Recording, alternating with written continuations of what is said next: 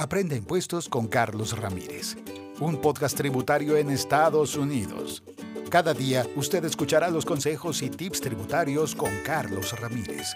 Abróchese bien el cinturón y únase a este viaje de conocimientos y aprendizaje diario. Créditos tributarios. Así es, amigas, amigos, buenos días, buenas tardes. Hoy vamos a hablar acerca de los créditos tributarios. Usted tiene que saber que existen dos tipos de créditos que el IRS le otorga. El crédito no reembolsable y el crédito reembolsable. El crédito tributario no reembolsable es cuando usted recibe uno de estos, pero esto le sirve solamente para pagar lo que usted le debe al IRS.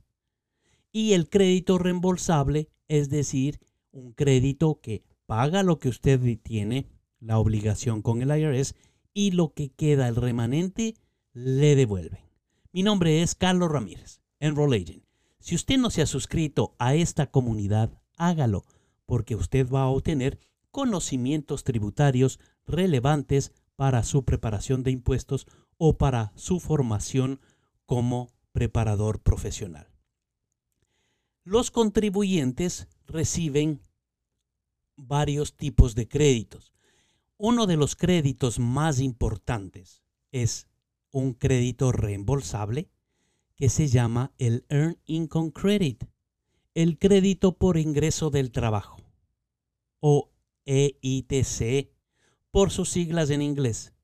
Este es un crédito o un beneficio que se otorga a aquellas personas que trabajan, que trabajan y que tienen un ingreso bajo o moderadamente mediano, que no llegan a un límite en el cual van a perder los créditos. Para tener derecho a este crédito debe reunir ciertos requisitos y presentar una declaración de impuestos, aunque no adeude ningún impuesto o no tenga ninguna obligación que, presentar impuestos si su ingreso es solamente la deducción estándar, usted puede presentar esta declaración de impuestos simplemente para recibir el reembolso. ¿Cuándo debe usted esperar recibir un reembolso? Si usted reclama el crédito tributario por ingreso del trabajo o cualquier otro crédito reembolsable, en su declaración de impuestos el IRS tiene que esperar su reembolso y emitirlo más o menos hasta la mitad del mes de febrero. Los requisitos que usted o su cliente o el contribuyente tiene que tener van a ser los siguientes tiene que haber ganado ingreso por trabajo, principalmente.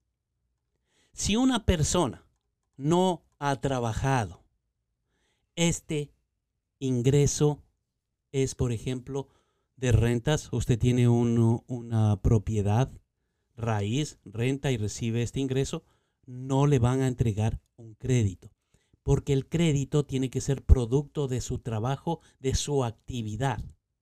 Tiene que estar dentro de los límites del ingreso eh, ajustado. Se denomina AGI. Para cumplir con los requisitos, primordialmente tiene que tener hijos calificados.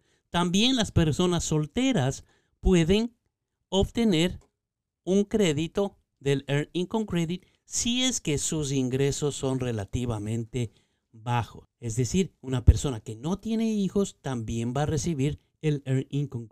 Si tiene un hijo que cumple todos los requisitos para ser hijo calificado para usted o su cónyuge y ustedes presentan una declaración en conjunto.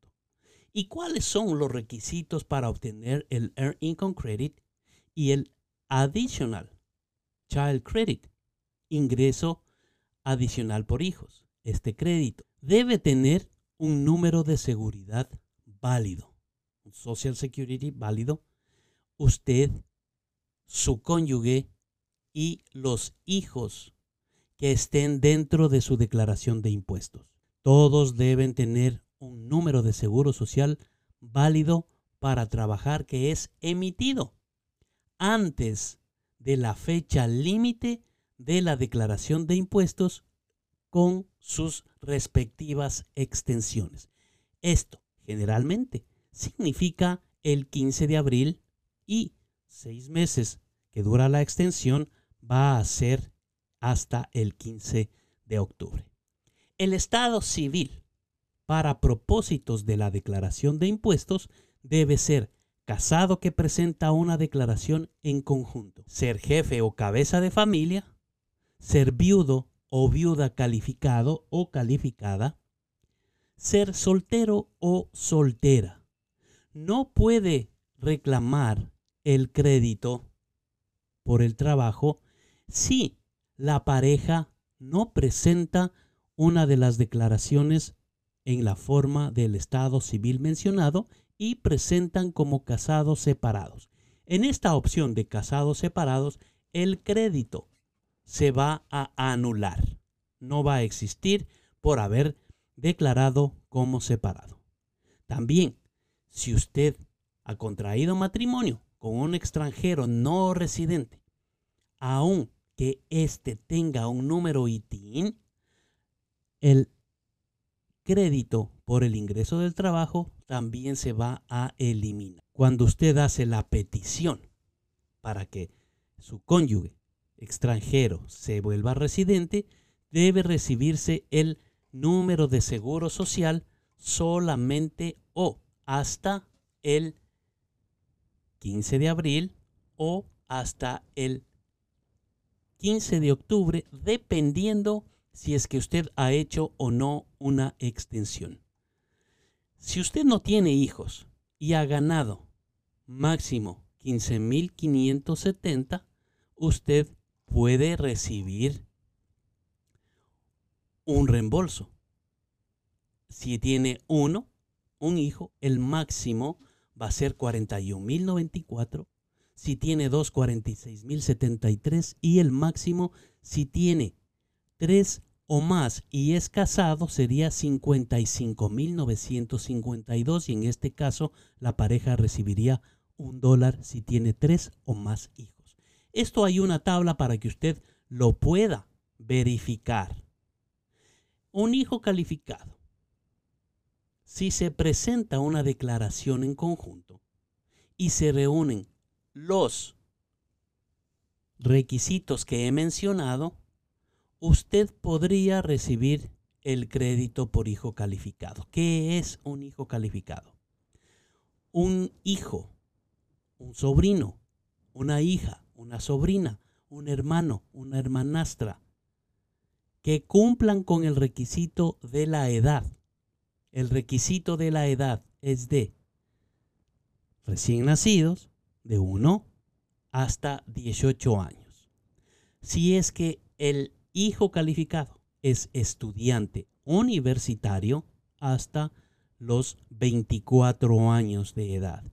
Y si el menor o la persona que está como hijo calificado tiene más de 25 años, pero está deshabilitado por de nacimiento, puede ser de cualquier edad y cumplir con el objetivo de ser su hijo calificado.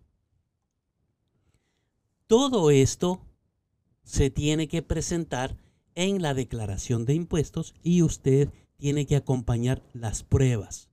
Por ejemplo, si usted va a declarar dentro de su declaración de impuestos a su sobrina que vive con usted, usted puede, eh,